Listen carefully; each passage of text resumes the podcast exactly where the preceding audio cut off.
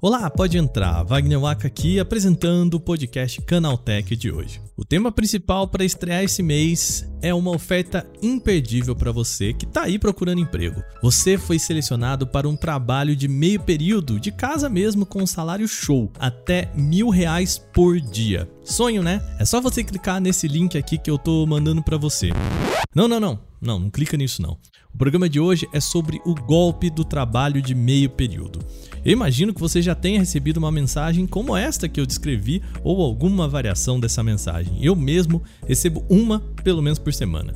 Para você não precisar se arriscar para entender o que acontece, se você clicar nesse link, a empresa de seguranças Kaspersky fez isso e bom, tem desde roubo de dados até um esquema de pirâmide bastante complexo. A gente vai explicar para você certinho o que, que acontece quando você clica nesse link do trabalho de meio período. No segundo bloco, vamos falar de uma nova movimentação da Apple para tentar fugir da escassez de processadores. Por isso, ela vai começar a produzir iPads fora da China pela primeira vez. No terceiro bloco, o assunto é a nova Carteira Nacional de Habilitação. O documento já está disponível, tem algumas boas novidades, mas muita gente ainda tem dúvidas sobre o tema. Começa agora o podcast Canaltech, o programa que traz para você tudo o que você precisa saber do universo da tecnologia para começar o seu dia.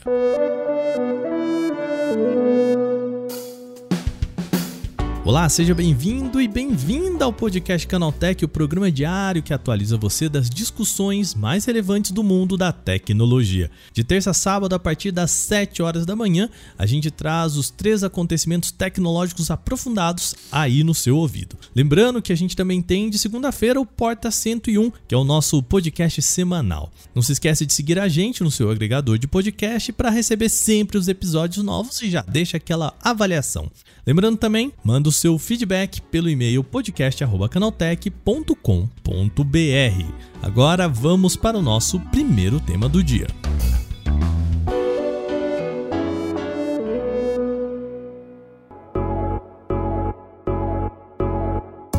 O programa de hoje começa com um papo sobre aquele famoso golpe de meio período que muita gente tem recebido principalmente pelo WhatsApp é aquela mensagem mais ou menos assim, que está escrito: Olá, você foi selecionado ou selecionada para um trabalho de meio período online com um salário diário entre 500 a mil reais. Entre em contato comigo pelo link e aí a pessoa te manda um link qualquer. Imagina um salário diário de 500 reais, na pior das hipóteses, é muito maior do que qualquer trabalho comum. A verdade é que se trata de um golpe, um golpe, aliás, que pode ser muito tentador para grande parte dos brasileiros. O Instituto Brasileiro de Geografia e Estatística, o IBGE, apresentou ontem os dados de desemprego por aqui. A notícia é de certa forma positiva, pois tem menos pessoas desempregadas, mas ainda é bastante gente. São 11,3 milhões de pessoas, isso contra 12 milhões em janeiro. Melhorou um pouco. É esse público, muitas vezes desesperado para encontrar uma ocupação, que pode ser muito tentada a clicar nesse link. Mas o que, que acontece de fato se eu clicar no link da, do golpe da vaga de meio período? Quem fez esse levantamento foi a empresa de segurança Kaspersky. E rola bastante coisa, tá? Desde um, um simples pedido de dinheiro até um esquema bastante complexo de pirâmide, ambos para tirar dinheiro da vítima. A empresa relatou o modo de operação desse esquema de pirâmide ao jornal Folha de São Paulo. Tudo começa dentro do teatro de emprego. O golpista envia um link para um cadastro em uma plataforma. Depois disso, vem um pedido de pagamento que o golpista diz que é para encargos burocráticos e o custo inicial é baixo, tá? Fábio Assolini, que é analista sênior de segurança da Kaspersky no Brasil, disse ao jornal Folha de São Paulo que começa a história com coisa de pedidos de 20 reais, 10, 20, 30 reais no máximo. Parece até bobo pensar que uma pessoa pode cair nesse golpe. Mas vamos entrar na cabeça de quem está há mais de anos sem emprego e está diante da oportunidade de ganhar até mil reais por dia. Tentador, né? Esses primeiros 20 reais aí são devolvidos depois, tá? O Assolino explica que é a forma do golpista ganhar a confiança da vítima. Depois disso é que o verdadeiro golpe mesmo acontece. A pessoa é estimulada a convidar mais usuários para entrar nesta plataforma. Se um amigo então topar a sua ideia e fizer também um cadastro, a vítima ganha um montante relacionado a isso, uma comissão. Quanto mais gente, mais dinheiro. É um esquema clássico de pirâmide que a gente conhece. Nas primeiras vezes, o golpista até paga o combinado, incluindo a comissão, e aí ele pede um novo investimento. E aí você pode estar se perguntando, para que serve essa tal plataforma na qual as pessoas estão se cadastrando? Segundo o Assolini, trata-se de um esquema de pontuação de produtos. O usuário entra em um marketplace, fala se o produto é bom ou não. Na verdade, ele sempre vai falar que é bom, né? Porque ele está sendo pago para isso, e pode até deixar um review. É um esquema bem parecido com o de fazendas de cliques. Se você quiser se aprofundar nesse tema de fazenda de cliques, a gente tem um podcast inteiro só sobre o assunto, tá bom? O link está aqui na descrição desse podcast. O fim da história é que depois de algumas rodadas dessa, em que a vítima faz uma transferência, recebe o montante de volta com a comissão, ele faz um último investimento e a plataforma simplesmente sai do ar, levando esse último dinheiro que a pessoa mandou, ou seja, a vítima perde todo o seu dinheiro. A pessoa fica sem emprego, sem dinheiro e continua sem esperança. O objetivo do sistema de pirâmide aqui é só inflar reviews e vendas de marketplaces usando um golpe que estimula a mão de obra necessitada. E é um golpe até fácil de ser reconhecido. Se você está ouvindo esse podcast, provavelmente já sabe que a mensagem de oferta de emprego de meio período com mil reais por dia é um golpe, mas isso não é tão simples para todo mundo. É importante que você divulgue para quem você conhece que está rolando esse golpe de trabalho de meio período. A recomendação, aliás, é sempre desconfiar de links enviados por quem você não conhece, principalmente se eles oferecem condições muito, mais muito vantajosas, como ganhar mil reais por dia trabalhando só meio período.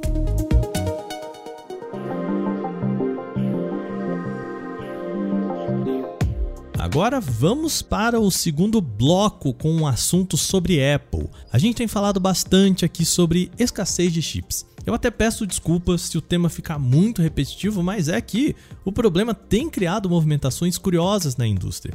E uma dessas movimentações é que a Apple vai passar a migrar a sua produção de iPads da China para outros países, isso pela primeira vez na história da empresa.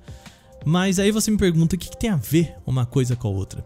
Então, a gente já falou sobre a escassez de chip com bastante aprofundamento lá no Porta 101, nosso outro podcast.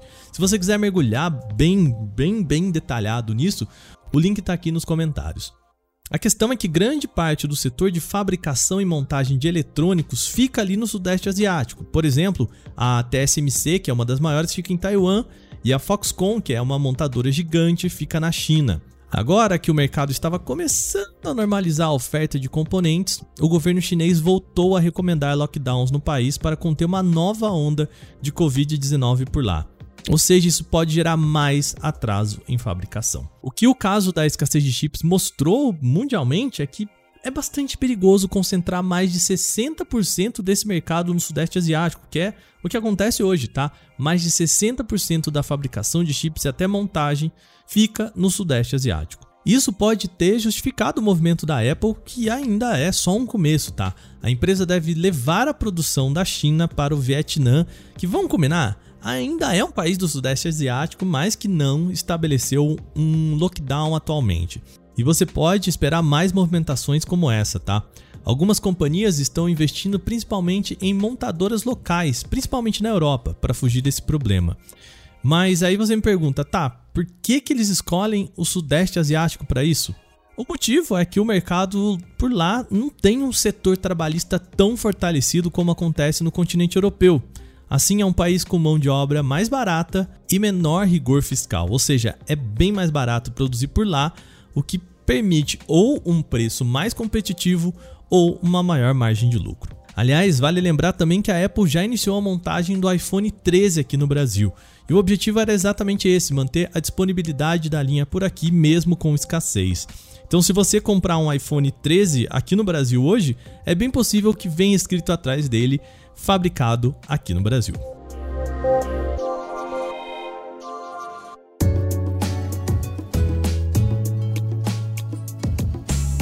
Vamos para o último grande tema do dia, que é a estreia da nova Carteira Nacional de Habilitação, conhecida, claro, pela sigla CNH. O novo documento entrou em vigor agora em junho em todo o Brasil e conta com a sua versão digital, claro. Para apresentar o tema, eu convido de novo o nosso repórter Gustavo Minari para fazer aquele resumo para a gente. Fala aí, Minari. A partir desta quarta-feira, dia 1 de junho, os Detrans começam a emitir a nova Carteira Nacional de Habilitação. A novidade incorpora elementos gráficos contra fraudes e falsificações e também passa a atender requisitos internacionais de identificação. A nova CNH será disponibilizada tanto no formato digital, via aplicativo Carteira Digital de Trânsito, quanto no tradicional, impresso em papel. Vale lembrar que, para quem ainda tem o documento válido, a troca pelo novo modelo só será feita se o motorista precisar de uma segunda via ou na data da renovação normal. A validade continua a mesma: 10 anos para motoristas com idade inferior a 50 anos, 5 anos para quem tem entre 50 e 69 anos e 3 anos para condutores com mais mais de 70 anos. Até a próxima! Valeu, valeu, Minari. Se você ainda não viu a nova carinha da CNH, saiba que tem algumas boas mudanças de visual, tá? Eu vou deixar aqui um link na descrição para você ver a foto do novo modelo, mas vamos descrever aqui. Ela agora conta com cores em verde e amarelo e tem várias marcas para evitar falsificações. Uma delas é a tinta fluorescente. Aqui, claro, só para a versão impressa, né? Não tem tinta fluorescente na versão digital. Ela faz com que a CNH brilhe no escuro e tenha partes visíveis apenas com uso de luz ultravioleta. Outra novidade é que o documento também permite que a pessoa possa escolher usar o nome social para se apresentar. Também é possível inserir a filiação afetiva nesse documento. Esse é o nome que se dá para quando há um processo, por exemplo, de adoção. Mas vamos falar de tecnologia. Afinal, esse é um podcast de tecnologia. Uma mudança bem benéfica da nova CNH é a adição do código MRZ. Esse é aquele código usado em passaportes, permitindo que a pessoa possa usar também a CNH nos terminais de autoatendimento em aeroporto, no caso de voos domésticos, sabe? Você vai lá e coloca o passaporte, ele já abre a portinha para você. Também vai funcionar com a CNH. Ela também tem uma versão digital que, como o Minari descreveu pra gente aqui, tá dentro do aplicativo Carteira Digital de Trânsito, ou seja, você não vai precisar andar por aí com a sua versão física impressa, tá bom? Lembrando, não é preciso correr para trocar a sua CNH. Quem tirar o documento agora vai receber o novo modelo e você aí que já tem a sua CNH vai ver a novidade só na renovação ou pedido de uma nova via. Agora, terminadas as principais notícias de hoje, vamos para o nosso quadro Aconteceu também.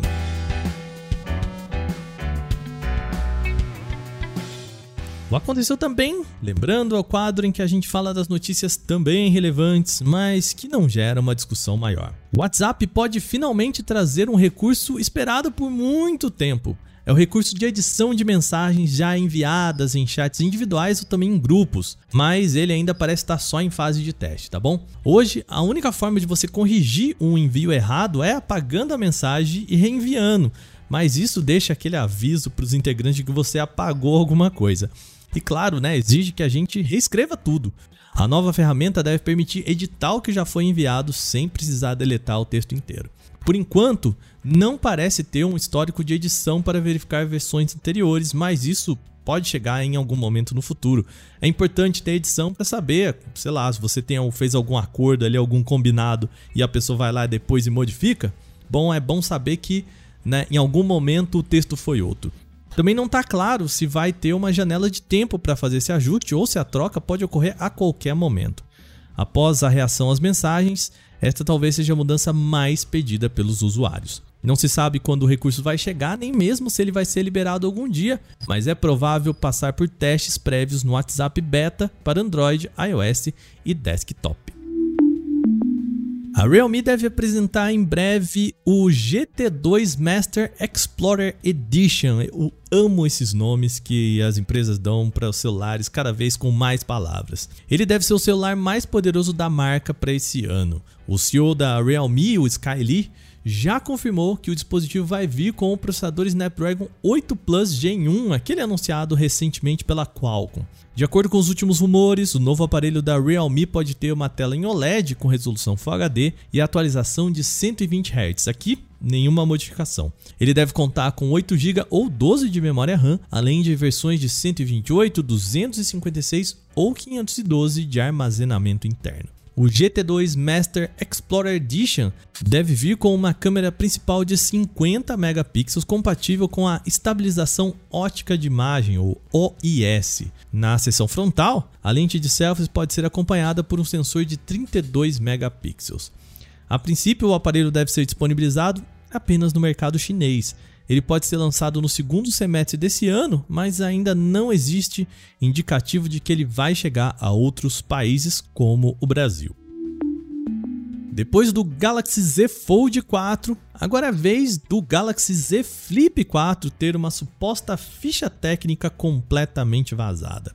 A próxima geração do modelo Flip da gigante sul-coreana parece não trazer muitas novidades, se tudo se confirmar. Ele deve atuar como uma espécie de refinamento da tecnologia. O Galaxy Z Flip 4 deve chegar com o Snapdragon 8 Plus Gen 1, acompanhado de 8 GB de memória RAM e tendo versões de 128 ou 256 GB de armazenamento. O aparelho deve usar a mesma tela dobrável interna da geração atual, só que a de fora pode ser maior. Ela passaria de 1,9 polegada para 2,1 polegadas. Mesmo que não pareça assim um grande avanço 0,2 polegada, o espaço extra deve tornar o uso mais confortável e até pode possibilitar novas funcionalidades. Aliado ao uso de um processador mais eficiente, a nova capacidade de bateria deve ao menos entregar um tempo de uso razoável, considerando que esta é a mesma quantidade utilizada no Galaxy S22. Conforme revelado pela própria Samsung, os novos dobráveis da empresa estreiam na segunda metade desse ano, possivelmente no mesmo período da geração passada, que foi entre agosto e setembro. O Twitter está trabalhando em um novo recurso chamado Search Subscribe, que permitiria ao usuário ser notificado quando houver novos tweets que correspondam a um termo de pesquisa relacionado em seus tópicos de interesse. É assim: se você quiser receber uma notificação sempre que algum seguidor falar, por exemplo, sobre o canal Tech, é só você adicionar o termo lá na sua lista. A descoberta do recurso foi feita pelo desenvolvedor Android Dylan Russell, que postou a notícia em sua conta do Twitter, o local também onde ele mostrou algumas capturas de tela. Com base nas imagens, o recurso deve funcionar com uma forma bastante semelhante à opção de filtrar palavras específicas no TweetDeck, que é um gerenciador de perfis do Twitter. Para o Search Subscribe, o usuário terá que digitar um termo de sua preferência na barra de pesquisa e clicar no ícone de sino ao lado para ser notificado quando houver postagens com tópicos relacionados às palavras-chave escolhidas. Ainda não há nem confirmação nem uma data possível para o lançamento do recurso. O Comitê de Medidas de Vigilância em Saúde do governo de São Paulo voltou a recomendar o uso de máscaras em ambientes fechados, isso para evitar o risco de transmissão da Covid-19. A medida é só uma orientação, tá bom? Ou seja, ainda não deve ser uma medida obrigatória, pelo menos por enquanto. Contudo, isso pode ajudar a conter o aumento de 120% nos casos de internação por conta do coronavírus. Além disso, a equipe de cientistas orienta que pessoas do grupo de risco, como aquelas que têm comorbidades ou são imunossuprimidas, devem retomar o uso de máscaras mesmo em ambientes abertos. O grupo também reforça a importância das pessoas completarem o seu esquema de vacinação, principalmente entre crianças e adolescentes. Apesar do caráter de orientação nessa nova medida, as prefeituras poderão sim transformar a orientação em decreto. E aí poderia tornar as máscaras novamente obrigatórias em ambientes com menor circulação de ar. Vale aqui aquela lembrança, tá? Se você ainda não tomou a sua vacina, é importante buscar todas as doses. Um exemplo, ó, em São Paulo, no estado, cerca de 2,7 milhões de pessoas não voltaram para receber a segunda dose da vacina contra a Covid-19. Segundo as autoridades do governo, a maior parte do grupo é composta por crianças e jovens de 5 a 17 anos, que somam 1,2 milhão de atrasados. Além disso, outras 10 milhões de pessoas não voltaram aos postos para receber a terceira dose da vacina. Essa é uma importante proteção contra as novas mutações do coronavírus, como a variante Omicron e as suas subvariantes. Também outros 3,3 milhões de indivíduos podem receber a quarta dose, mas ainda não foram se imunizar. Gente, vamos lá, tá? Todo mundo tomando a vacina.